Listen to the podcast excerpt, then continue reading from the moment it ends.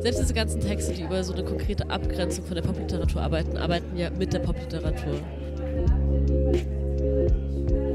Wie verhält sich meine Figur zu klassischer Popliteratur der, der 90er und 2000er? Und ich würde schon sagen, dass es sozusagen auch so ein Shift von ähm, Entitlements Audacity ist. Weil meine Figur ist audacious und nicht entitled auf eine Art und Weise.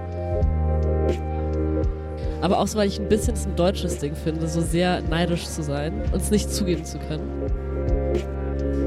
Irgendeine Form von symbolischer Gleichheit hat man erst dann, wenn man so unberechtigt schlecht sein darf. Voll lustig von mir.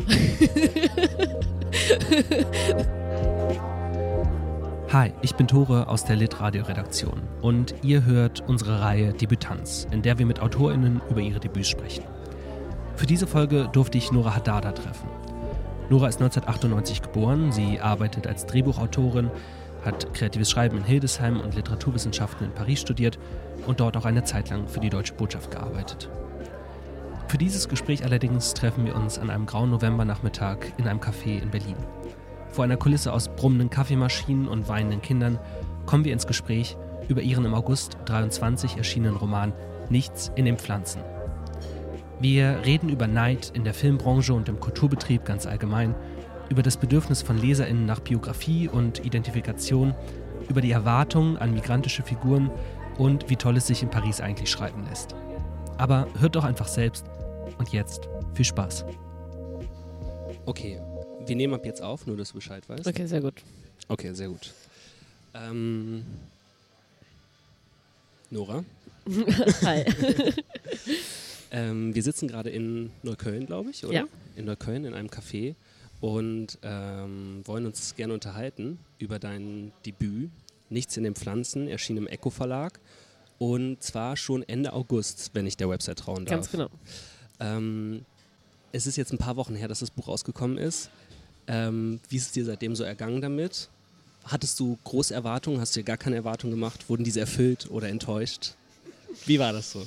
Äh, gute Frage. Ich, ich hatte eigentlich eine sehr gute Zeit, muss ich sagen. Ich, ich fand die erste Woche richtig merkwürdig, ähm, weil es irgendwie so ein Non-Event ist. Also man denkt so was richtig, also irgendwie ist passiert was krasses, aber so de facto ändert sich ja in deinem Alltag nichts. Du bist ja einfach nur so. Man wacht immer noch, immer noch auf. Und wacht, genau, du bist einfach so, und es ist ja, es ist ja nicht wie so ein, ähm, weiß ich nicht, wie so ein Filmrelease oder irgendwie so ein Opening-Concert oder Theaterpremiere, genau, wo sowas krass. Ich meine, okay, du hast irgendwo eine Debüt, also Release-Lesung, aber ähm, an dem Tag selbst, wo das Buch rauskommt, sitzt mhm. du zu Hause und bist so, ja, okay, heute muss ich auch arbeiten, wie an jedem anderen Tag. Ähm, nee, aber es war schon, schon cool, es war schon lustig. Ich meine, es ist ja auch einiges passiert und ich war viel unterwegs. Ähm, und Mit dem Buch? Ja, genau, ich hatte ein paar Lesungen und ähm, ja, das war echt, echt ganz cool. Aber ich muss sagen, ich bin nach meiner, nach meiner Release-Lesung bin ich so ein bisschen geflohen. Ähm, genau, aus Berlin. Aber äh, ja, ansonsten war es eigentlich super. Hat Spaß gemacht. Hat Spaß gemacht, ja. ähm, ich will jetzt gerade nur kurz so viel sagen, dass es auch die Filmbranche in Nichts in den Pflanzen verhandelt wird. Und deshalb, wenn du Lust drauf hast, ähm, für alle, die das Buch noch nicht gelesen haben oder es vielleicht noch lesen wollen, kannst du einen kurzen Elevator-Pitch machen, was, was in diesem Buch geschieht und warum man es vielleicht unbedingt lesen sollte, kannst du den letzten Teil auch weglassen, wenn es unangenehm ist. Okay, so ganz kurz oder so die längeren? Versuch mal ganz kurz vielleicht. Also der, ganze, der allerkürzeste ist, oh Gott, geht das mit der Kaffeemaschine oder? Ich glaube, das geht ja, okay, mit der, okay. wir können sonst... ähm, nee, also mein Elevator-Pitch wäre, ähm, es geht um eine Drehbuchautorin, die nur schreiben kann, wenn sie ihren Freund quält oder sabotiert. Vielleicht ist sabotiert das bessere Wort. Das ist die Logline. Das ist die Logline, genau. Und ähm, ja, und Elevator Pitch, äh, das ist, das ist mein Elevator Pitch. Das ist dein Elevator, Pitch. Elevator Pitch. Und wenn ich jetzt sage, ah, das klingt mega interessant, ja. ähm, ich habe noch eine Minute, kannst du mir noch ein bisschen mehr erzählen? ähm, naja, genau, es geht um eine junge Drehbuchautorin und die ist in ähm, dem Kulturmilieu, dem Berliner Kulturmilieu. Ähm, und treibt sich da so rum. Und im Prinzip ist es so, dass ähm, sie viel eben nicht schreiben kann und natürlich dann entweder drüber nachdenkt, wie sie ihren Freund sabotieren kann oder auf irgendwelchen Kulturevents oder in irgendwelchen Bars rumhängt. Und das ist so ziemlich der ähm, Modus des Buchs. Mhm. Ähm, genau, vielleicht können wir noch sagen, dass es zwei Erzählstränge gibt. Ähm, einen der Vergangenheit und einen der Gegenwart. Ähm, und ähm, genau, und es beginnt damit natürlich, das kann man glaube ich vorwegnehmen, dass sie die Katze ihres Freundes tötet. Ähm, genau.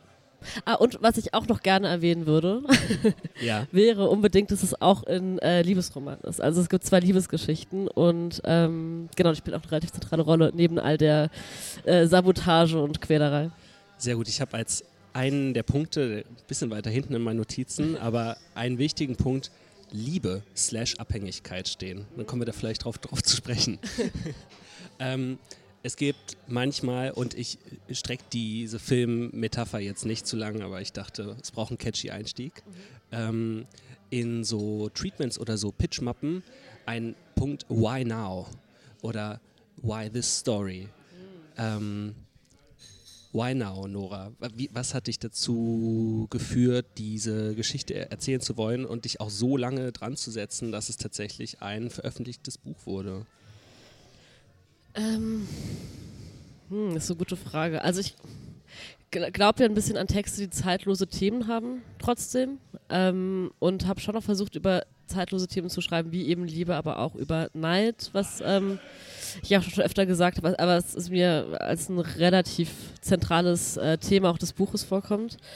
Ähm, ich glaube, Neid finde ich deswegen gerade interessant, weil es so sehr ausgeblendet wird, also weil, es also keinen so richtig legitimen Platz hat. Ähm, ja, in, in verschiedenen Debatten, aber also ich habe auch das Gefühl, das ist sozusagen eine der ähm, Todsünden, die, die, die sich Leute am wenigsten eingestehen wollen und die am wenigsten sozusagen positive Seiten haben.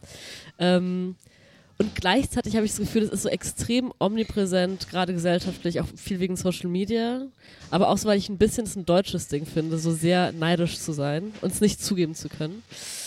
Ähm, genau.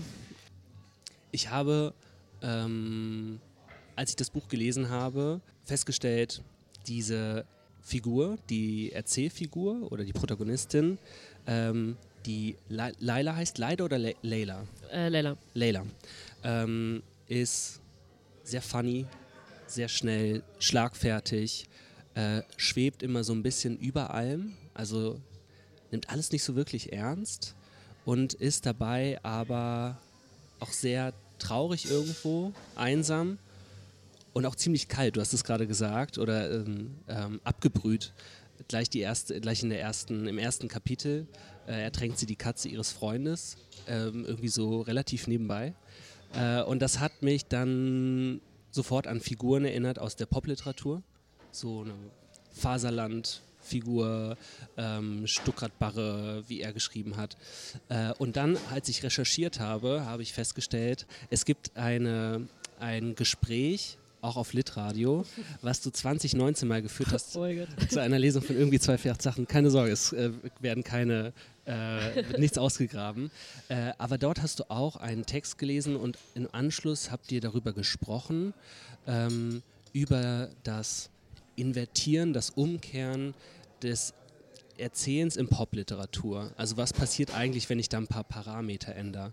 Und ich habe das Gefühl, das hast du auch in diesem Buch so sehr konsequent durchgezogen und gemacht. Kannst du da so ein bisschen was zu erzählen, was, was dein, äh, in welcher Tradition du dich da befindest und wo sie du vielleicht kippst auch? Ja, das ist, äh, okay, also so Chapeau, dass du dieses Interview gefunden hast. Es ist ja ewig her, ich muss mich jetzt. Ich bin, also das ist, ist ja auf Litradio, das stimmt, das stimmt, äh, der Plattform für Literatur. der, der absoluten Literaturplattform. Ähm, ja, äh, es ist. Ähm, ich versuche mich gerade zu erinnern, was ich damals gesagt habe, aber ich kann mich tatsächlich noch so relativ gut daran erinnern. Das war mit Alex Schuchmann, ne? Das Genau. Gespräch, ja, ja. Ähm, und ich glaube, ja, ich, ich glaube, damals habe ich noch ein bisschen anders drüber nachgedacht, als ich heute drüber nachdenke, tatsächlich. Ähm, ich glaube, damals kam ich halt so sehr aus so, und es war ja auch so, naja, nicht mehr ganz der Moment, aber so ein bisschen mehr noch als heute, dieser Moment von, äh, also ja, ich, ich glaube, wo, äh, gerade in Hildesheim haben sich, glaube ich, viele natürlich auch mit Feminismus super stark beschäftigt und natürlich auch ähm, mit dieser Popliteratur auseinandergesetzt, weil die auch das Institut sehr stark geprägt hat. Ähm, und viele auf so eine sehr ablehnende Art und Weise. Ich glaube, es gibt relativ viele Leute, die einfach sagen, so, okay, das sind halt irgendwie so, so äh, weiße Männer und diesen scheißen Arschlichen, die hassen wir jetzt und das lesen wir nicht mehr, Punkt. Und ich habe halt so ein bisschen so ein Literaturverständnis, ähm, also ohne jetzt Harold Bloom zu mögen, finde ich, er hat schon einen Point, wenn er sagt sozusagen, dass wir uns unserer Tradition und unserer, ja, also dass wir uns unserer Vorgänger nicht entwehren können. Wir schreiben immer in einer Tradition und wir können so tun, als wäre das nicht passiert, aber es ist passiert. Und es ähm, hat all unser Schreiben geprägt und ich glaube halt irgendwie, es ist, also ich habe es nicht als eine Möglichkeit für mich gesehen, in Deutschland ähm, in, ja, einen Gegenwartsroman oder einen jungen Gegenwartsroman zu schreiben, ohne sozusagen mit der Tradition der Popliteratur ähm, bewusst zu sein und damit auch aktiv umzugehen. Mhm. Ähm, genau, und ich glaube halt auch viel, dass ähm, einige, also viele Texte, ich meine gerade auch Kracht und Barre halt irgendwie auch sehr stark ähm, aus einer privilegierten Perspektive geschrieben haben, dass auch viel der Drive der Figuren war. Also es war ja auch Teil ihrer Arschlochigkeit, dass sie so privilegiert sind. Ähm, und natürlich ist, ist es eine sehr, also war es für mich immer eine sehr interessante Frage, wie sich sozusagen dieser Modus ändert, wenn die Figuren nicht mehr ganz so privilegiert sind, wenn ihnen so ein bisschen mehr ähm, ja, Steine in den Weg gelegt werden auf eine Art und Weise und wenn die auch nicht mit so einem Selbstverständnis Regeln brechen. Ähm, und ich glaube, es ist sehr interessant, ich habe mit meiner Schwester ähm, viel über, über den Unterschied zwischen Entitlement und Audacity geredet. Ähm, und also ich äh, weiß nicht, ob ich es vielleicht kurz ausführen soll, was. Äh, also Für sehr, sehr gerne aus, ja. Ähm, weil also in unserer überhaupt nicht akademischen, sondern kneipigen Definition davon ist ähm, Entitlement ähm, eher sowas, wie man hat, fühlt sich ohnehin berechtigt, was zu tun und stellt es überhaupt nicht in Frage. So Entitlement ist so ein bisschen wie dieser, wir hatten es eben von David Foster Wallace, der Joke mit den ähm, This is Water, der Joke, ja, mit den Fischen, ähm, die durch das Wasser schwimmen und äh, dann kommt ein älterer, ein größerer, älterer Fisch entgegen und sagt sowieso, gutes Wasser heute. Und dann schwimmen die Fische weiter und sie sagen wie so, was ist Wasser? Ähm, und das ist so Entitlement für mich. Du läufst so durch die Welt du merkst gar nicht mal, was du alles tun kannst. Und ich glaube halt irgendwie so, ähm, die meisten Leute sind in irgendeiner Form entitled und ich finde auch nicht, dass Entitlement per se was Schlechtes ist, aber natürlich sozusagen, ähm, naja, haben verschiedene Gruppen verschiedene Formen von Entitlement. Und Audacity ist auf der ähm, Betrachterebene, macht man genau dasselbe, wie Leute entitled sind.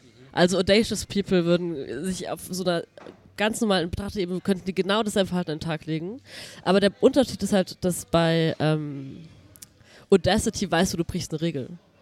Du gehst hin und du weißt so, du, du, du weißt, es ist eigentlich gerade nicht okay, dass du das machst, oder du solltest es eigentlich nicht machen, oder du weißt sozusagen, du nimmst dir was raus, was sich andere nicht rausnehmen können. Ähm, und ich glaube, das ist halt viel, ja, also das ist so ein Bruch, mit dem ich sozusagen auch den, ähm, auch viel drüber nachgedacht habe, im Sinne sozusagen, was für, also wie verhält sich meine Figur zu klassischer Popliteratur der, der 90er und 2000er und ich würde schon sagen, dass es sozusagen auch so ein Shift von ähm, Entitlement zu Audacity ist. Weil meine Figur ist audacious und nicht entitled auf eine Art und Weise. Voll spannend. Ähm, Layla, genau, ist ja eben, sie ist, sie ist kein weißer Dude, sondern ähm, Person of Color und eine Frau eben. Ähm, und, und eignet sich dabei vielleicht sogar das an, was vor 20 Jahren die Figuren bei Christian Kracht und so weiter gemacht haben.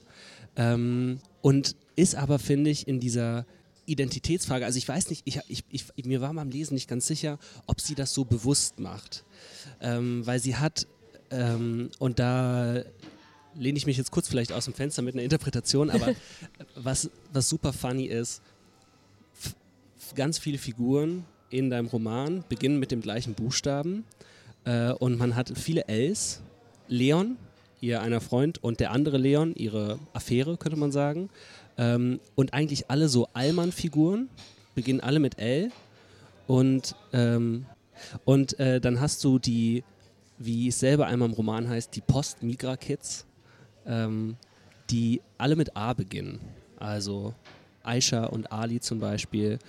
Und Layla selbst also könnte man jetzt, wenn man, wenn man das jetzt so sieht, ist ja irgendwie auf der Seite der Allmanns mit ihrem Namen dann und sie ähm, nimmt diese Diskurse zwar alle wahr, die verhandelt werden hier, also wenn, wenn ähm, äh, dann darüber gesprochen wird, äh, wie wichtig das ist, dass man was mit seiner, dass man die, die Community stärkt, die Communities. Und sie, sie, sie versteht das alles schon, sie ist so total drin, sie kennt die ganzen Buzzwords, aber sie nimmt es eigentlich nicht ernst. Und in manchen Situationen nutzt sie es so ganz klar, um zum Beispiel ihren Freund zu manipulieren, ähm, aber macht das nicht aus Überzeugung, sondern weil sie weiß, naja, es funktioniert halt so.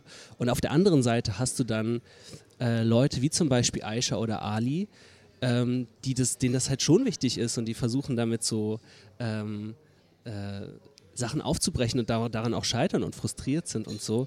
Und da, da, sie, sie ist dann irgendwie zwischen den Welten, aber ich, ja, nicht, ich, ja, ich war mir nicht ganz sicher, ähm, wie bewusst ist sie sich dessen oder ist es eigentlich so ihre Form von Widerstand? Also weil sie denkt, das, was die anderen machen, also was, was äh, Aisha und Ali zum Beispiel machen mit, äh, mit ihrer Form von so in den Diskursen reingehen und Community Building und so weiter, das funktioniert halt nicht, das kann man nicht machen. Ähm, Sorry, das war jetzt ein sehr langer Nein, Monolog. nein, nein, sehr gut, sehr gut. Das ist eine sehr gute äh, Lektüre. Also Dankeschön. sehr, sehr, aufmerksam auf jeden Fall. Das ist, das ist äh, das, ich wollte eigentlich nur Lob dafür haben, dass ich dieses Buch gelesen habe. Hier, hiermit hast du es, hiermit hast du es. Sehr, sehr gute Lektüre. Ähm, nein, ich würde schon sagen, dass dir das auf jeden Fall bewusst ist. Also so, das ist, ähm, also, äh, und warte, sorry, nochmal ganz kurz die beiden Fragen waren, wie bewusst dir das ist und ähm, Genau, ich glaube, wie bewusst, vielleicht ist, glaube ich, die interessantere Frage, ähm, die vielleicht damit einhergeht, ob sie das bewusst macht oder ob sie das reflektiert, dass sie halt ja. sagt, was ihr macht, funktioniert nicht. Ja. Ich muss es so machen wie ich. Ich muss halt, ich muss dreist sein und manipulativ und mir diese Diskurse einfach aneignen, um irgendwie meinen ja. Weg damit äh, mir durchzuboxen, auch wenn es mir eigentlich scheißegal ist, was, was für euch dahinter steht. Ja, doch, ich glaube schon, also ich glaube irgendwie so, sie ist zynisch auf jeden Fall. Ich glaube, das ist so, ähm, und es ist ja eine, eine Binsenweisheit, dass Zyniker in der Regel enttäuschte Romantiker sind. Ähm, und ich glaube, äh, genau, und ich, und ich glaube, das beschreibt schon auch irgendwie diesen Konflikt schon relativ ähm, viel. Ich, ich glaube, also so, ja, ich glaube, auf dieselbe Art und Weise, denselben Idealismus wie Ali oder Eiche hat sie nicht. Ähm, und den teilt sie auch nicht. Und ich glaube nicht, weil sie das per se schlecht findet, sondern weil sie einfach nicht dran glauben kann. Ähm, und ich glaube aber auch, dass sie auch vielleicht eher Karrieristin ist als Idealistin. Und auch vermutlich verstanden oder glaubt verstanden zu haben, dass Idealismus ähm, sie nicht weit bringen wird, in ähm, ja, äh, dem Projekt ihre Karriere zu pursuen. Und ich meine, es ist ja auch durchaus zum gewissen Grad so, also ich meine, es ist ja leider die tragische Wahrheit von sozusagen so moralischen Moden. Ähm, dass äh, ja eigentlich alle Beteiligten wissen, dass das jetzt irgendwie im Moment irgendwie funktionieren wird, im Moment cool ist sozusagen und irgendwann ist dieses Momentum vorbei und dann sozusagen ist man nicht mehr in der coolen moralischen Gruppe, sondern jemand anderes ist es. Und ähm, und dann kann man diese Karte nicht mehr spielen. Und ich glaube sozusagen, in diesem Bewusstsein handelt sie halt auch sehr stark. Und es ist schon, also sehr, ich meine, man muss diese Haltung nicht teilen, aber ich glaube sozusagen, das ist auf jeden Fall die Haltung der Figur und das ist eine zynische Haltung. Ähm, aber genau, und, und, das ist die, ihre, ihre ähm, Weltanschauung zum gewissen Grad, würde ich sagen, ja. Gerade dann ja total interessant, wenn ähm, marginalisierten Menschen so vorgeworfen wird, jetzt kriegt ihr die ganzen Jobs, jetzt kriegt ihr die ganzen ja. Jobs und wie, was sollen wir denn jetzt noch für Geschichten erzählen? Ja. Ähm, dass sie eigentlich gar nicht daran glaubt, dass sie glaubt, das geht auch wieder vorbei. Und ich meine, Aisha sagt ja auch, Aisha oder Eicher? Wie Eicher. Eicher? Mhm. Ähm, sagt ja auch, ähm, äh, ich kann auch nur diese Geschichten schreiben. Also ich darf ja gar nichts anderes machen. Im ja. Gegensatz zu, so, du nimmst ja einfach raus, das zu machen. Also sie macht es in dem Moment als, als Vorwurf. Ja. Ähm, äh, das heißt, sie, sie hat eigentlich vielleicht ihre Karriere dann längerfristiger schon im Blick. Ja, ja, absolut. Ja, und ich, ich denke auch, ja, ja, absolut. Und ich, ich glaube halt auch zum gewissen Grad ist es halt auch irgendwie so, ähm, stehen die Positionen auch zum gewissen Grad für eine universalistische äh, versus eine partikularistische Position. Also. Kannst du das noch weiter ausführen? Ja, also so, äh, ich meine, es gibt halt irgendwie diese. Naja, es gibt ja diesen großen Konflikt ähm, zwischen Universalismus und Partikularismus und irgendwie der, äh, ich, ich habe den auch so sehr deswegen sehr präsent, weil ich viel in Frankreich gewohnt habe und die Franzosen halt Universalisten sind. Und der angelsächsische und deutsche Raum ist halt auch sehr partikularistisch. Ähm, und die Idee ist halt sozusagen, also die Grundfrage bei dieser Debatte ist, ähm, ich versuche es jetzt schnell zusammenzufassen, aber ähm, also man werfe mir nicht vor, dass es sehr, sehr vergemeinert ist. Aber also ich, ich würde sagen, die Grundfrage ist, ähm, worauf begründen wir Ideen der Gleichheit oder der ähm, Gleichbehandlung zumindest? Und Universalisten würden sagen, naja, was uns halt gleich macht, ist sozusagen was universell Menschliches. Also sozusagen, wir teilen alle, ähm, keine Ahnung, vielleicht äh, eine Seele oder also es gibt verschiedene Positionen dazu auch, aber es gibt also im Prinzip läuft es am Ende immer auf das Argument raus zu sagen, wir teilen etwas Menschliches, das sozusagen uns alle auf eine Art und Weise gleich macht. Ähm, und dann gibt es halt nur dieser Claim, dass es halt auch so Bücher gibt, zum Beispiel, die universalistisch funktionieren, weil die Themen behandeln, die Menschen immer interessieren. Sagen wir mal, ne, Liebe oder äh, Hass oder äh, Mord oder wie auch immer. so. Ähm, und dann ist die partikularistische Position ähm, eher, dass man sagen würde, wir sind gleich, weil wir unterschiedlich sind. Es ist gerade sozusagen unsere Unterschiedlichkeit, die uns eint und nicht sozusagen eine angenommene universelle Gleichheit. Und ich glaube, das Interessante an dem Konflikt ist, dass, ähm, also ich finde, ich find, beide Positionen haben Vor- und Nachteile. Ähm, was die Partikularisten halt den Universalisten vorwerfen, ist halt zu sagen, die sind halt blind für die tatsächliche Ungleichbehandlung der Leute. Und das ist halt irgendwie dann eher eine pragmatische Frage. Oh Gott, ich, ich verliere mich total gerade in diesem. Ähm, aber also es ist so ein bisschen eine pragmatische Frage, weil sozusagen Universalisten halt oft sagen, wie oh, wir sind farbenblind, ähm, weil wir Universalisten sind. Und dann sind die Partikularisten so, you're clearly not. Ähm, äh, und äh, also ich hatte tatsächlich mal mit dem Polizisten in Frankreich so voll die Diskussion darüber und es ist wirklich, also es ist so obnoxious oft, was Universalisten machen, weil sie sozusagen ähm, ihren Universalismus nicht als einen wünschenswerten Zustand begreifen, sondern als einen Fakt. Und dann verlieren die sozusagen die Fähigkeit, die tatsächliche politische Ungleichheit zu erkennen. Ähm, ich finde, das Problem an den Partikularisten ist halt oft, dass die keine politischen Versionen entwickeln können, weil sie sozusagen so krass in ihren Subgruppen sind. Ähm, das ist halt irgendwie, dass sie so politisch so handlungsunfähig werden. Naja, egal. Also, it's a whole debate, aber ähm, man kann auf jeden ja. Fall sagen, Leila ist mit ihrer Position eigentlich, äh, läuft sie gegen den Trend. Mhm. Ähm, zumindest in Deutschland, ja. Genau, ja. zumindest in, in Deutschland oder das, was ein paar Jahre vorher dann in, in den USA dann hier irgendwann drüber geschwappt ist. Ähm, und da dachte ich mir, wenn wir nochmal zurückgehen auf so Pop-Literatur vor 20 Jahren, bisschen über 20 Jahre mittlerweile, und Gegenwartsliteratur der letzten fünf Jahre, dann ist ja auch da also zu sagen, ich schreibe jetzt einen Roman in Tradition zumindest, wie du es ausgeführt hast, der Popliteratur, ist es ja eigentlich auch gegen, äh, gegen den Trend, dass in den letzten fünf Jahren eben so sehr viel aus, wie du jetzt gesagt hast, partikularen Perspektiven oder mit einer parti partikularen Perspektive geschrieben wurde, wo es eben viel um äh, Social Justice, Identität, auch Autofiktionalität als Modus des Ganzen, den du auch irgendwie ein bisschen mit aufgreifst, ja, das vielleicht. Das ist eine Behauptung. Ähm, das, ich ich habe nicht gesagt, dass das so ist. Ich sage nur vielleicht, dass du ein paar Marker setzt oder Fallen stellen könntest, dahingehend. Äh, aber darauf vielleicht nochmal leicht drauf. Ähm, der Punkt, auf den ich hinaus wollte, ist, dass ich mir irgendwann die Frage gestellt habe, gerade dieses Filmmilieu, diese Filmbranche, als ein Ort, in dem so wo es halt um viel geht, wo man Leute kennen muss, wo so richtig der Konkurrenzkampf hart drin ist, ähm, wo man am Networken ist und so, dass das ein Ort ist, der, der den Orten der Popliteratur sehr ähnlich ist noch. Ähm, aber die Buzzwords haben sich einfach geändert. Oder die, ähm, die Gruppen, wo man dann sagen kann, äh, ja, früher war das irgendwie der, ähm, Schröder-Wähler, der seine, weiß nicht, seine Bockwurst am, am Flughafen frisst. Und äh, jetzt sind es halt andere Leute. Jetzt, ist, äh, jetzt sind das irgendwie die Kunststudis, die halt in Kneipen gehen und sich ähm, äh, arme Leute angucken wollen.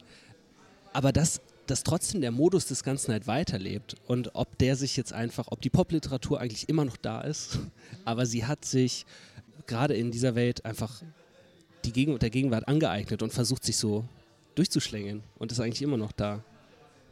These, These, ich These, weiß nicht. These, Hot Take. Ähm, ich denke, ja, ich denke, wir werden die auch so schnell nicht los, ehrlich gesagt. Weil, also wie gesagt, ich glaube, also so, man muss ja, also selbst diese ganzen Texte, die über so eine konkrete Abgrenzung von der Popliteratur arbeiten, arbeiten ja mit der Popliteratur.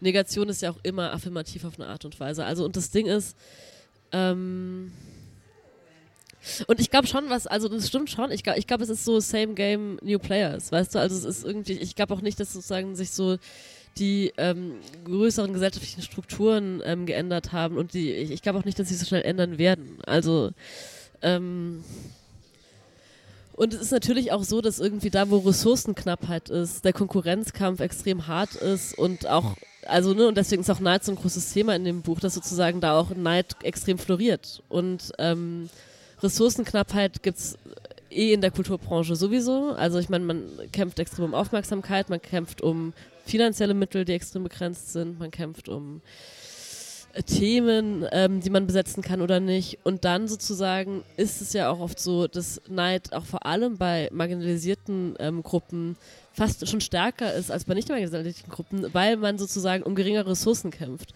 Es ist so dieses klassische, dieser 80er Jahre Ellbogenfeminismus, ist ja auch schon so ein bisschen ähm, dieses Ding. Das ist so diese Idee, dass so nur eine Frau den Job kriegen kann. Und deswegen äh, äh ist man so umso härter mit den anderen Frauen. Und genauso ist es halt irgendwie so, keine Ahnung, vielleicht irgendwie auch mit, mit Literatur, wenn auf einmal ähm, es extrem en vogue ist, ähm, partikularistisch Roman zu schreiben und dann ist es sowieso, ah ja, aber wir können nicht alle den. Äh Sorry, haben wir leider schon im Programm. Ja, leider, genau, ja. genau, genau, ja. Und, ne, und dann, naja, natürlich ist es dann, ähm, äh, ist es ein harter Kampf um Ressourcen und das, das sind halt Existenzen gerade. Also, ne, wenn du entscheidest, dein Leben mit äh, Kunst zu verbringen oder als Literat zu ver oder Literatin zu verbringen, dann ähm, ist es halt dein Leben, das da dran hängt. Und dann, äh, ja, ähm, oder beziehungsweise zumindest deine Vision. Ich meine, oft ist es ja doch auch eine privilegierte Position, aus der man schreibt, aber also, ähm, und natürlich öffnet es halt Tür und Tor für einen super starken Neid, ähm, auch innerhalb dieser, dieser Szenen, auch innerhalb dieser Communities und ähm, ich weiß halt nicht, und, und ich glaube, ne, und zurück zum Thema davor, also sozusagen, ähm, und ich glaube, das ist auch sozusagen auch die Gefahr, wenn man sich krass auf diese Rolle beschränkt, ähm, als äh, marginalisierte ähm, Person und sozusagen sagt, ja, ich bin jetzt das und ich mache jetzt nur das und ich definiere krass meine Arbeit darüber, das zu sein, ähm, dann ist man halt sofort in diesem Konkurrenzkampf mit allen anderen Leuten, die genau das machen. Und in dem Moment kämpfst du gegen deine eigenen Leute. Ähm, ja, und, und ich weiß halt nicht, ob das der smarteste Move ist. Also pragmatisch gesehen, aber ja. Du hast es angesprochen, das Partikulare. Ich erzähle aus meiner Perspektive, die folgende Identitätsmarke hat ähm, und sich dann irgendwo in so einem vielleicht Sub -Sub Subgenre einordnet. Ähm, ist so sehr, ist viel passiert einfach die letzten fünf Jahre. Ähm, und das geht natürlich super viel über diese Identitätsmarker und über, an Biografie. Also ähm, gerade in der Autofiktion oder das, was man Autofiktion nennen will, ist es eben, sage ich, erzähle aus dieser Perspektive heraus und das kann ich zum Beispiel damit legitimieren oder begründen, dass ich folgende Erfahrung habe.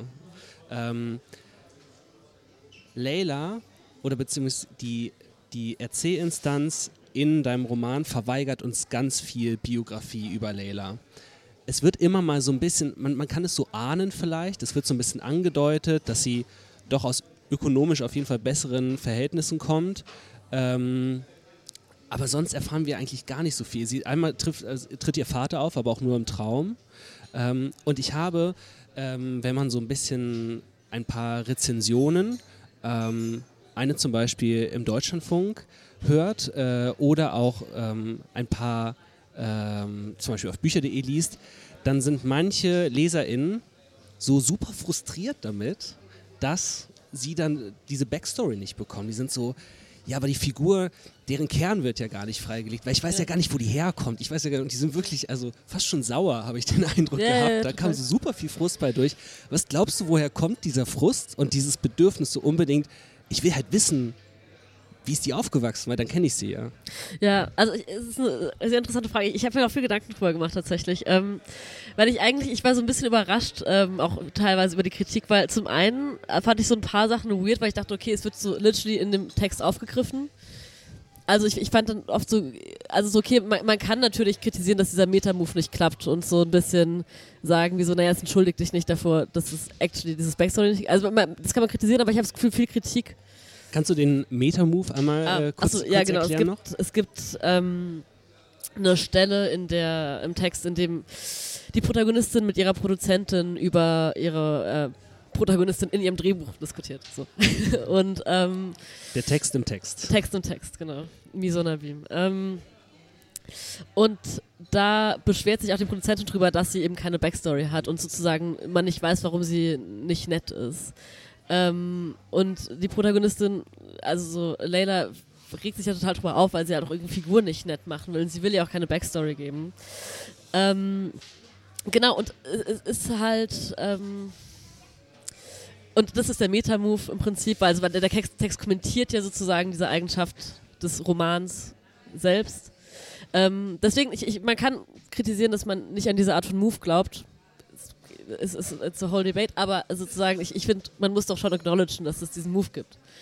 Äh, und dass der Text sich dessen schon zumindest bewusst ist. Ähm, äh, zurück auf die Frage, die ursprüngliche Frage. Ich, ich glaube, ich habe gerätselt.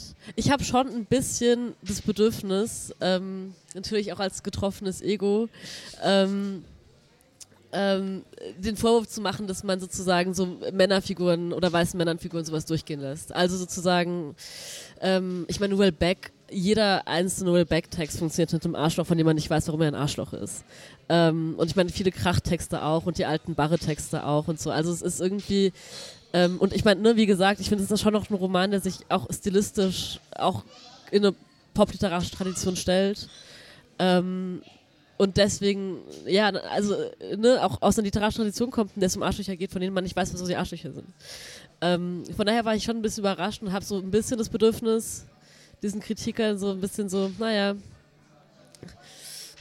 Sexismus oder Rassismus wird nicht, na, das ist Rassismus zu much, aber so ähm, biased äh, äh, Kritiken. Doppel, doppelter Standard. Doppelstandards, Ja. genau. Das ist Doppelter das Wort. Standard. Doppelst ja. Ja, Doppelstandards. Doppel, Doppelstandard.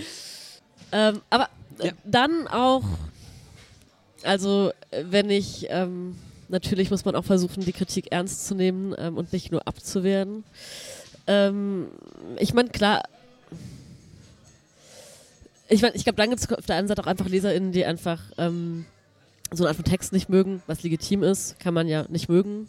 Ähm, gleichzeitig hat es ja eine krasse Tradition. Ich meine, jetzt auch nicht nur in der Pop-Literatur, sondern auch, ähm, keine Ahnung, Camus schreibt so, Sartre schreibt so, ähm, Voltaire schreibt so, äh, äh, Wilde schreibt so. Also es ist nicht, nicht neu in dem Sinne. Ähm, ich kann mir aber schon noch vorstellen, dass es halt auch was damit zu tun hat, dass vielleicht auch, weil auch so viele, auch so, so amerikanische Serien extrem erfolgreich sind und auch krass eine, Leser, eine Leserhaltung prägen. Ähm, vielleicht auch so eine gewisse Backstoryisierung von, von äh, äh, ja, narrativen, ähm, wie sagt man, narrativen Werken äh, streben. Das ist mein Telefon. Alles gut. Sorry. Ich glaube, die, die, ich glaube, ganz viele LeserInnen haben vielleicht die Erwartung, ich möchte mich identifizieren mit dieser, mit der Figur, die ich lese. Ich möchte irgendwie nah bei der sein. Ähm, und die soll vielleicht auch Fehler machen können, auch missbauen können, aber irgendwie so moralisch doch integer. Ja, ich glaube, aber es liegt auch schon wirklich daran, dass man auch einfach so eine gewisse Erwartung an migrantische Figuren hat.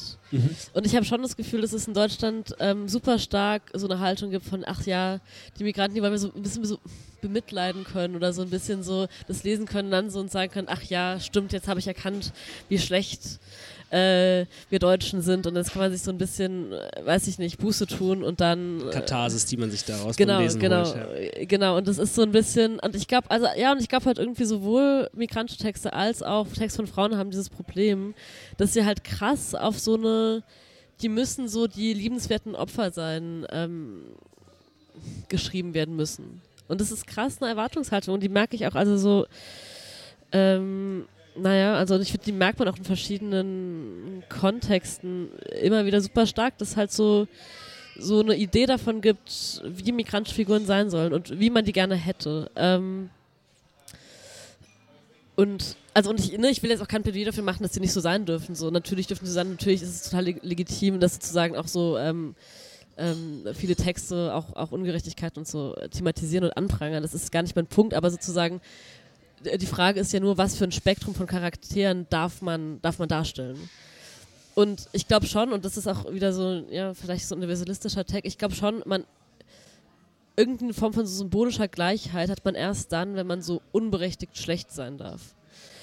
Ähm, und ich glaube, das Recht, schlecht zu sein, ist ein, ist ein ganz, also ich, ich habe das Gefühl, da spiegelt sich so extrem viel drin, weil wenn du sozusagen das Recht darauf hast, sozusagen ernst genommen, wahrgenommen oder vielleicht sogar auch geliebt zu werden, wenn du, wenn du schlecht bist, dann hast du einen ganz anderen gesellschaftlichen Status, als wenn du sozusagen geliebt wirst, weil es dieses Stereotyp von dir bist, dass du ein Opfer bist.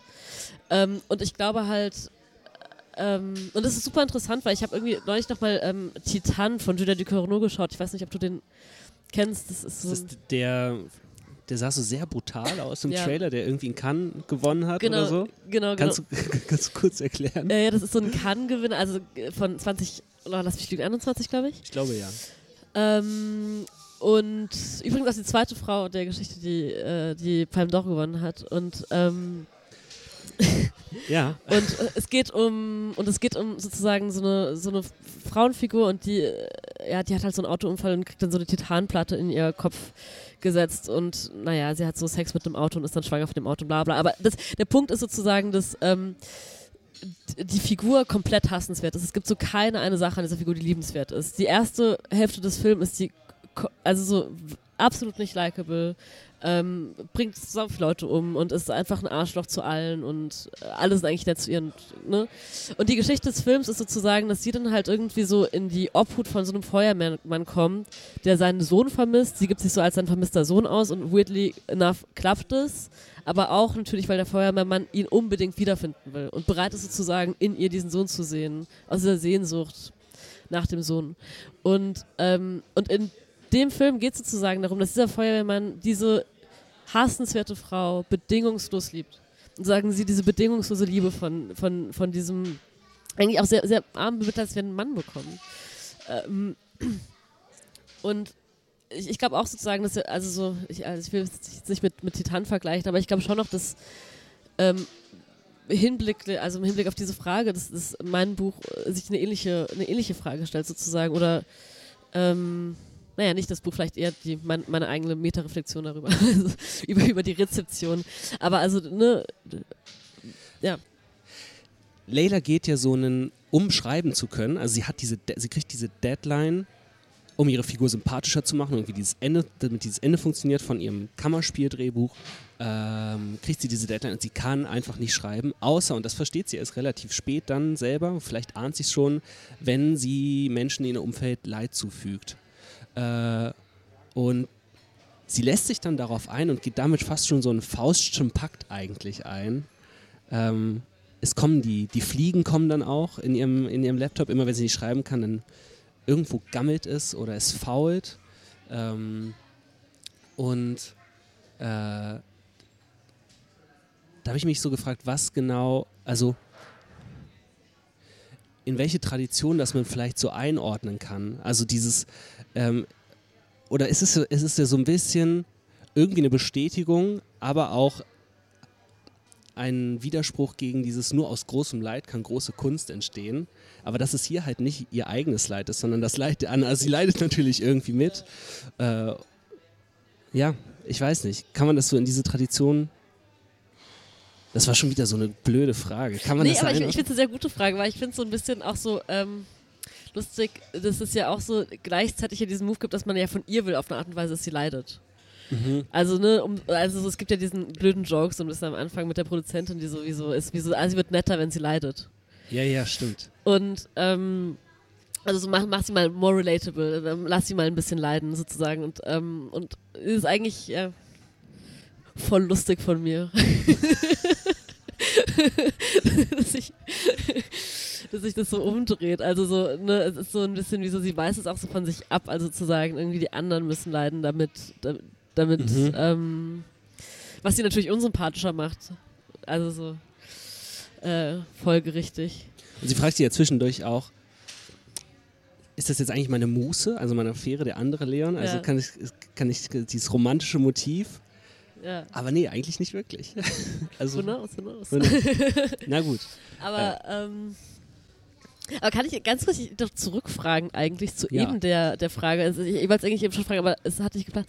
Ähm, vielleicht, wie, was denkst du denn eigentlich, warum, ähm, also hast du eine Theorie dazu, warum sozusagen diese Kritik so, so stark war, ähm, dass sie nicht nett genug ist und äh, keine Backstory hat? Ha- Hattest du eine eigene, einen eigenen Hot Take oder? Ähm, ich glaube, es kommt so ein bisschen aus dieser Erwartungshaltung raus, dass sich, ähm,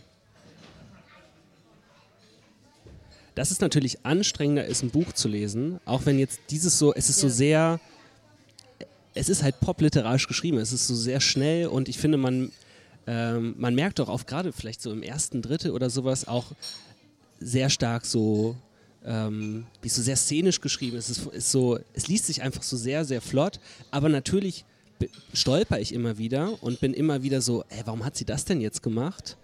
Ähm, wenn diese Figur eben nicht eine Relatability hat. Und dass das, glaube ich, einfach frustrierend ist, weil man dann auf so, weil man dann kein immersives Leseerlebnis hat, weil man immer wieder rausgekickt wird. Und wenn ich natürlich mit einer Erwartung an ein immersives Leseerlebnis da reingehe, dann ähm, bin ich vielleicht irgendwann frustriert damit, dass Ja, ich mir ja, denke, ja, jeder will halt zum Schluss, dass es so, dass es den romantischen Kuss zum Schluss gibt und die Leute finden zusammen, weißt ja. du, und ja, ja. hier wird, also es wird von Anfang an klar, äh, damit spoilt man jetzt glaube ich auch nicht so doll, es wird kein Happy End geben. So, Ja. ähm, und äh, dann frisst ihr das vielleicht. Das wäre meine, das wäre meine Ja. Theorie. Ja, vielleicht, I don't know, das wird das wird wahrscheinlich eh rausschneiden, aber es sind so so zwei Kinder gekommen, die schauen ganz fasziniert auf unsere Aufnahmegeräte.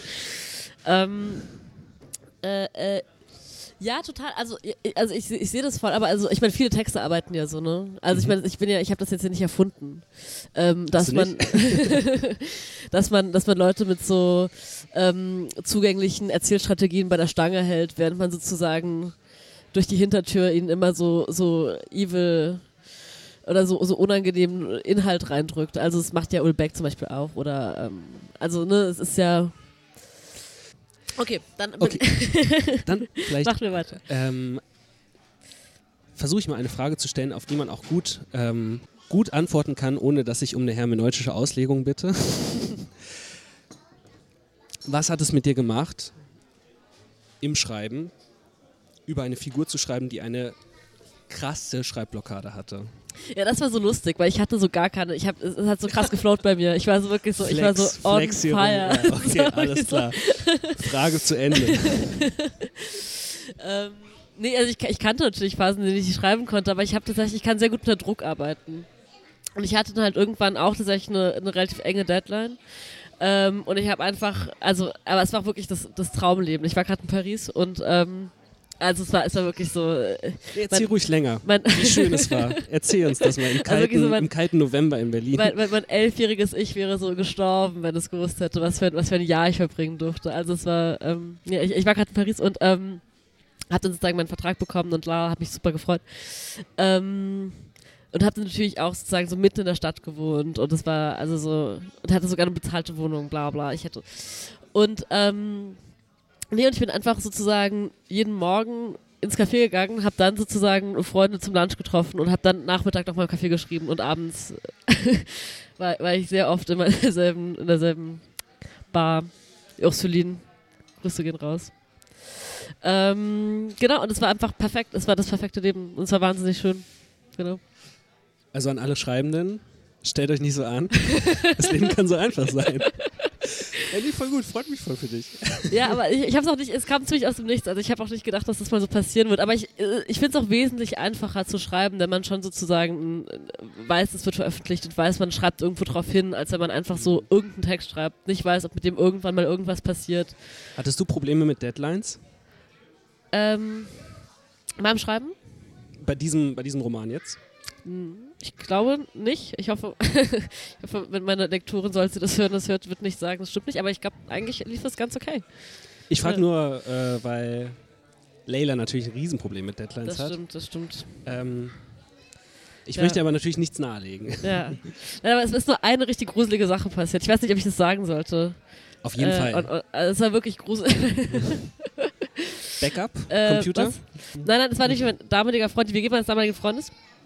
Ähm, die hatten so eine Taube ähm, aufgenommen. Den denen ist irgendwie so eine, so eine Brieftaube in, in, äh, auf dem Balkon geflogen und die haben sich halt so um sie gekümmert.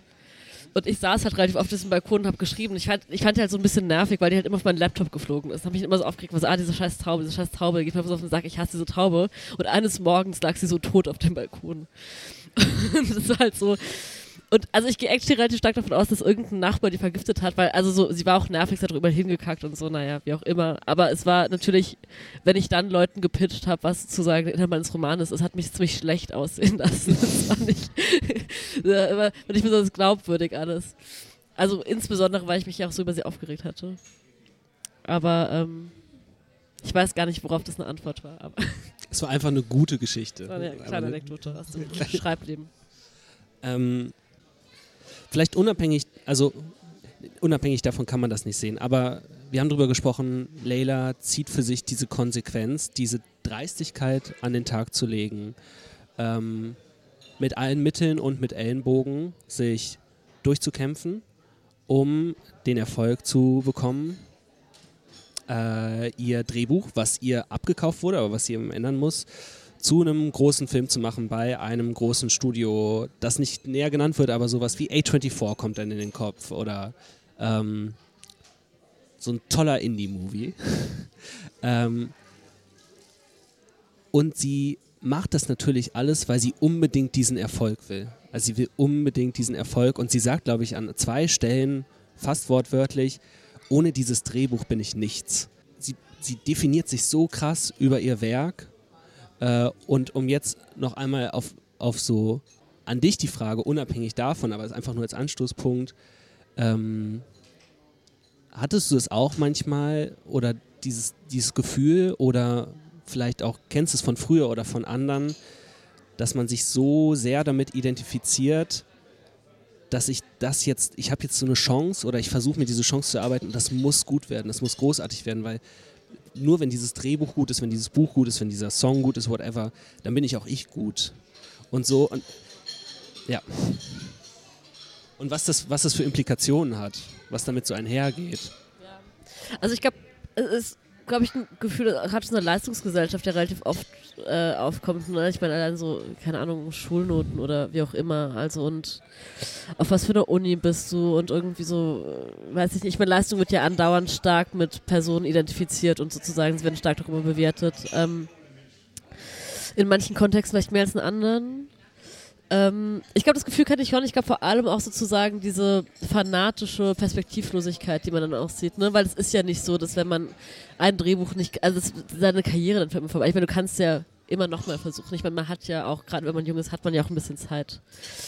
Ähm, und ich glaube, dieser Modus von ich sehe so nicht mehr links und rechts und ich habe so Scheuklappen an und das ist so der einzige Weg und das ist die einzig gangbare Methode. Ähm, das kenne ich schon. Ich weiß auch nicht, ob das immer so das Allerschlechteste ist, weil ich meine, wenn man immer denkt, ach ja, vielleicht, wenn, wenn ich heute, kommst heute nicht, kommst du morgen, dann zieht man auch Sachen nicht durch. Also ich, ich, also, und manchmal ist auch gut, so ein bisschen fanatisch zu sein, denke ich. Oh Gott, sollte man das also. Nee, nee, ich, also Aber- ich, ich habe da, also das war auch keine so, das war keine Suggestivfrage, sondern ich habe als ich darüber nachgedacht habe, habe ich auch mit mir gerungen, weil es ist natürlich schon so, also es gibt so unterschiedliche Narrative und das eine ist natürlich auf jeden Fall so, wenn du halt richtig gut in was sein willst, dann muss es halt fucking viel Arbeit. Also natürlich auch super viel Glück ja. immer und Privilegien und so weiter und so fort, aber unabhängig davon ist es halt sau viel Aufwand und wenn du halt, ja. Äh, wenn du gut schreiben willst, dann schreib halt jeden Tag viel. Ja. So. Ja. Aber das hat natürlich, irgendwann kommt das zu einem Punkt, aber dann ist die Frage. Naja, und du spielst ja auch krass auf Risiko, ne? Also du spielst ja, ja. wirklich krass auf Risiko. Und ich meine, also es ist ja im Endeffekt auch, also es ist ja auch so diese, diese Sunken Coast Fantasy. Ich meine, du hast irgendwann so viel auch da rein investiert und so viel Zeit und Energie und irgendwie so. Ähm, natürlich ist es extrem schmerzhaft, wenn sowas dann nicht klappt. Also es ist. Ähm, und natürlich stellt man sich darin auch sozusagen existenziell in Frage und, und denkst, okay, aber also so. Und auch seine, sein, also nicht nur sozusagen das andere Projekt, sondern ja auch sozusagen seine Fähigkeit, die eigenen Projekte zu bewerten. Weil das ist ja sozusagen nicht nur das Scheitern auf einer Ebene von, okay, das ist, der Text wird jetzt nicht genommen, es ist jetzt sagen Scheitern auf einer Ebene von, wie so, ich habe mich anscheinend zwei Jahre lang auf die falsche äh, Sache konzentriert und ist vielleicht überhaupt schreiben. Ne? Also es, es, ist ja in, in, der, wenn man entscheidet, irgendwie in einem Kulturbetrieb zu arbeiten, riskiert man ja wirklich viel. Also es ist ja wirklich ein, ein krasses Zeitinvestment äh, und man pokert krass und es ist nicht wahrscheinlich, dass es klappt. Ähm und also ne, es ist alles so lustig. Ich habe so ein paar Freunde, die sind so ein bisschen so in, äh, naja, sie machen so unternehmerische Sachen und so. Und also so und ähm, so unternehmerische Sachen. Nein, aber es ist halt ja. so ein bisschen, ne, ich meine, da muss halt, äh, ich meine, äh, und, und, wenn die in ein Projekt investieren, dann ist es halt irgendwie so äh, krass durchgerechnet, ob das klappen wird oder nicht. Und es ist so, für die komplette Madness eigentlich, was Leute im Kulturbetrieb machen, weil es einfach immer so ist wie so, ach ja, ich nehme jetzt mal einfach alles, was ich habe, setze es auf so eine Karte und weiß, die Chancen stehen so ultra schlecht. Ähm, weil ich dran glaube und ich glaube, so ein bisschen fanatisch muss man ja auch sein, um sowas durchzuziehen. Also, sonst geht's ja auch nicht. Und dazu kommt dann ja aber noch, ähm, das zeigt der Roman einfach super, bei diesem, bei dem Vermischen von Privaten und Beruflichen was im Kulturbetrieb bis zum gewissen Punkt vielleicht. Es ist nicht so, dass das ja in anderen Branchen nicht so ist. Also man ist dann aber. Ähm, war doch schon mehr hier, oder? Also hier. Ja, ja, auf jeden Fall. Deshalb, also wenn ich so. Ähm, ich glaube, ich glaube tatsächlich fast jede Figur, die vorgestellt wird, auch wenn sie nur einmal vorkommt, wird immer mit Name, Komma, Funktion im Kulturbetrieb. Also so hat mal mit L äh, in, äh, weiß ich nicht, in, Frank in Frankreich gedreht, hat vor kurzem, also so jede Figur, es ist wie der Nachname eigentlich, ein zweiter Nachname. Und es ist, ist dieses Ranking wird dann, also es ist so, wenn ich es beruflich verkackt habe, dann habe ich irgendwie auch Angst, dass es Privatauswirkungen haben wird. So. Ja, absolut. Und ich finde es auch echt, also so, und ich finde auch wirklich, ich finde das in der Filmbranche halt auch schlimmer noch als in der Literatur, im Literaturbetrieb. Ähm, weil es ja wirklich so, also ich weiß nicht, ob du mal auf, auf so Partys warst, aber also ich hatte wirklich so mehrmals die Erfahrung gemacht, dass so äh, Leute im Prinzip so fragen, was du machst und so, also kurz so, was ist dein CV, sag mal kurz, und sich actually so auf mit dem Absatz kehrt machen und gehen, wenn du ihnen nichts bringst. Also wirklich so einfach und, und gone. Ähm, und das finde ich schon krass. Also ich finde schon irgendwie so ein rauer, rauer Wind äh, zuweilen. Also jetzt nicht um zu sagen, dass es das halt immer so ist und dass alle so sind, das ist natürlich nicht der Fall, aber ich glaube, man macht schon so Erfahrungen, die man vielleicht zu diesem Maß nicht woanders macht oder umgekehrt, wenn du Leuten was bringst, auf einmal sind sie so zuckersüß und also so ähm, und es ist schon ja ähm, ja eine ne ganz eigene äh, ja, Art der Interaktion auf jeden Fall. Mhm. Aber gerne, ich fand es, glaube ich, auch deswegen interessant, weil ich das Gefühl habe, dass es auch so ein tendenziell eine gesellschaftliche Entwicklung zu diesem Modus hingibt. Mhm. Ähm, also so ne so Like for Like, Follow for Follow. Also das wäre eine so, so dumme dumme Sache, aber aber ich glaube auch so ein bisschen, dass man auch immer mehr zu seinem eigenen ähm, wie sagt man so so also vielleicht ich habe zum Beispiel um einfach den Finger auf mich selbst zu deuten ich habe in in meiner Insta Bio alles, was da, glaube ich, drin steht, sind die Verlinkungen der Accounts bei den Kulturprojekten, wo ich mitmache. Dass man so sagt, ich bin das Projekt und das Projekt und das Projekt, ja. Aber ja, und ich glaube, es hängt auch so, mit, auch, so ne, auch so in anderen Bereichen vielleicht, ist halt auch so in dieser, ähm, ich meine, ja, dieser Individualismus ist ja auch immer wichtiger sozusagen und so für, als wer du erscheinst, wer du so entscheidest zu sein, wer sozusagen, wer ist deine öffentliche Persona und ich glaube schon sozusagen, dass, ähm, ne, weil es auch nicht mehr dieses Ding gibt, dass man sozusagen einfach so sein soll wie die anderen, ist es halt auf einmal so mega wichtig, wer du bist und sozusagen, als wer du dich präsentierst. Also ich meine, es ist jetzt äh, ist eine sehr uninteressante und alte Beobachtung natürlich, aber ähm, ich glaube, das ist schon noch eine fortschreitende Entwicklung zu einem gewissen Grad und ich glaube auch, daher kam sozusagen mein Interesse für gerade dieses Milieu, weil ich habe, das ist halt sozusagen wie so fast schon eine dystopische Version davon, ähm, was halt eine ja, allgemeine Tendenz ist. Da hast du mir gerade mega die Brücke geschlagen zum, ähm, zu einem Punkt nur noch. Ähm, weil auf der allerletzten Seite ähm, die Erkenntnis, oder zumindest das sagt sich Leila selbst, ähm, ist, was eigentlich Freiheit ist. Und Freiheit ist für sie so in, in dem, was sie aus allem lernt, dann irgendwann, sich nicht entscheiden zu müssen. Ähm, und das ist irgendwie ja eine, finde ich, eine Gegenreaktion gegen diesen Trend. Also ich weiß nicht, ob dieser, oder Trend, whatever, also keine, das sind, wir sind ja keine TrendforscherInnen, aber ähm, dass ich schon das Gefühl habe, oder wenn ich mit ein paar meiner FreundInnen spreche, so am, in Hildesheim, so dass es so gibt, das Bedürfnis eigentlich, ich möchte mich nicht entscheiden müssen. Ich möchte nicht vor diesen ganzen Entscheidungen stehen. Was mache ich jetzt eigentlich? Was mache ich mit diesem Studium? Was für einen Beruf fange ich an? So gehe ich in die Bereich oder den Bereich oder und dann alles halt mit mega viel Risiko, wie du vorhin gesagt hast. So, wenn ich das, wenn das nicht klappt, dann ist halt, wofür habe ich denn den ganzen Scheiß gemacht? Dieses Bedürfnis vielleicht irgendwas zu machen und sei es beruflich oder privat, wo du dich für nichts entscheiden musst, wo du einfach, du kommst irgendwo hin, du machst deine Arbeit, du machst das, was du machst und dann bist du damit fertig. Und das ist vielleicht so eine Gegenbewegung dagegen, die aber irgendwie auch nicht ganz aufgeht, finde ich. Also sie, fun nee, sie funktioniert hier nicht so. Aber, nee, aber ich würde das Ende auch gar nicht so lesen unbedingt, dass sie so. Ähm ich finde, also. Hm. Ich bin Jetzt ja ich so, dich doch noch zu einer hermeneutischen ja, Aussage. Jetzt endlich. Darum geht es in dem Roman wirklich. Nora Hadada bei Litradio exklusiv. Ich finde das Ende, also für mich hat es schon so einen bitteren Beigeschmack. Also sie sagt es nicht Total. in voller Ernsthaftigkeit. Nein, sie nein, sagt es so, so schon so zynisch, wie so, ah ja, es ist sich nicht entscheiden zu müssen.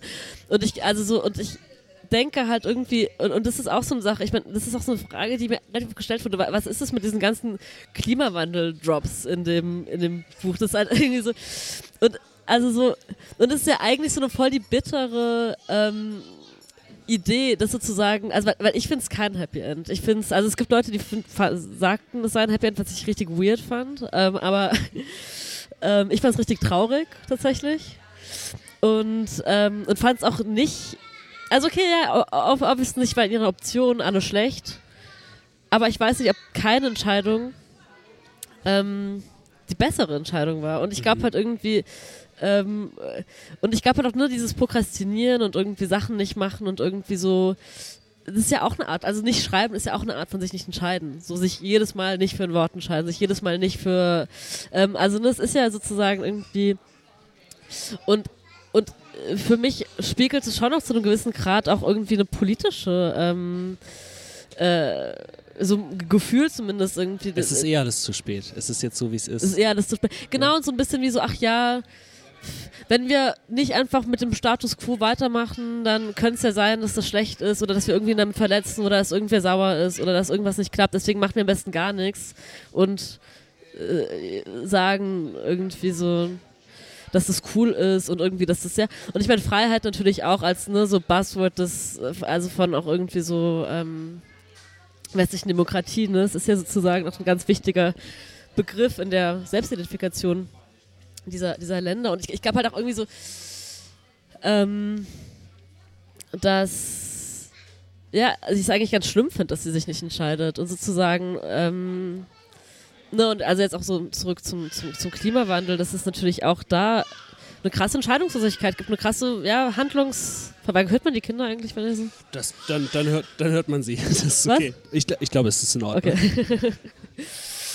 ähm, das nee. ist auch ein Schönes Metading. Hört man eigentlich die Kinder? Ich Hört hoffe, man eigentlich die hört, Kinder? hört die Kinder nicht. Klimawandel, hört man die Kinder. ähm, ja, das stimmt. ähm, nee, und, und, und das, ja, dass das eigentlich eine ganz fatale Sache ist. Und ich meine, immer wenn man eine Entscheidung trifft, verletzt man jemanden und, äh, oder läuft man Gefahr, jemanden zu verletzen oder läuft man Gefahr, auch jemand anderem irgendwie so ähm, zu schaden. Letzte Frage. Okay. Wie kriegt man ein gutes Ende hin? Wie kommt man zum Schluss? Oh, das ist eine verdammt gute Frage. Ich weiß gar nicht. Ähm, also ich nehme das jetzt natürlich implizit als Kompliment, dass ich ein gutes Ende geschrieben habe. Also danke. so, Gute Lektüre, Tore. gute, gute Lektüre. ähm, wie kriege ich ein gutes Ende hin? Ich glaube, was ich mich gefragt habe, als ich das Ende geschrieben habe, war schon. Ich habe lange überlegt, weil ich also so. Äh, Also ich dachte so am Ende, es gibt so vier Optionen, wie, was ich das Ende schreiben kann. Ähm, also realistische. Ich habe es auch so natürlich so Spielereien gehabt, aber es war also so viel realistische Optionen, wie ich es machen kann. Und ähm, und ich habe mich dann doch mehr als bei anderen Stellen beim Ende gefragt, äh, woran ich eigentlich glaube. Ähm, deswegen vielleicht auch so nochmal so ein für, für alle Hermeneutik-Fans. Ähm, ich ich glaube, am Ende äh, drückt sich so meine persönliche Position vielleicht auch am meisten aus. Also sozusagen, ich lasse super gerne Figuren in verschiedene Positionen verhandeln. Ähm, und äh, und es sind äh, natürlich nicht als meine Position, aber ich finde es oft interessante Positionen und sozusagen ich äh, äh, mag sehr dieses diskursive ähm, Spiel von sozusagen verschiedenen Stimmen, die vielleicht alle valide Argumente haben, also so ne, als, als Methode eher, aber sozusagen am Ende denke ich, dachte ich mir schon so, okay, naja, was ist jetzt eigentlich, was, was ich wirklich denke? Ähm, und auch sozusagen, was sich am, ja, das ist vielleicht Kitsch, aber was sich ja so am wahrsten anfühlt. Ähm, und ja, und das ist auf jeden Fall, was mein Zugang war, zu, dazu das Ende zu schreiben. Ja. Und naja, es ist ja vielleicht auch eine pessimistische Haltung, äh, die sich darin spiegelt, aber ich, ja, I don't know, ich weiß auch nicht, ob es gerade so viel Anlass äh, zu Optimismus gibt, wenn man, wenn man sich so anschaut, was passiert, aber naja. Vielleicht bin ich beim nächsten Buch optimistischer, ich weiß es nicht. Mal schauen. Ja. Das ist doch ein schönes Schlusswort. Damit können wir zum Ende kommen. Damit können wir zum Ende kommen. Sehr gut, sehr gut, sehr gut. Äh, Gute Endfrage. Nora, vielen Dank dir. Ja, vielen Dank für das schöne Gespräch. Und die gute Lektüre. Nichts in den Pflanzen beim Eco Verlag erschienen. Kostet 24 Euro, glaube ich. 24 Euro. Und äh, vielleicht beim nächsten Roman, aber dann nicht mehr in Debütanz. Dann machen wir einfach so ein Gespräch. Sehr gerne, sehr gerne. Danke dir. Vielen Dank.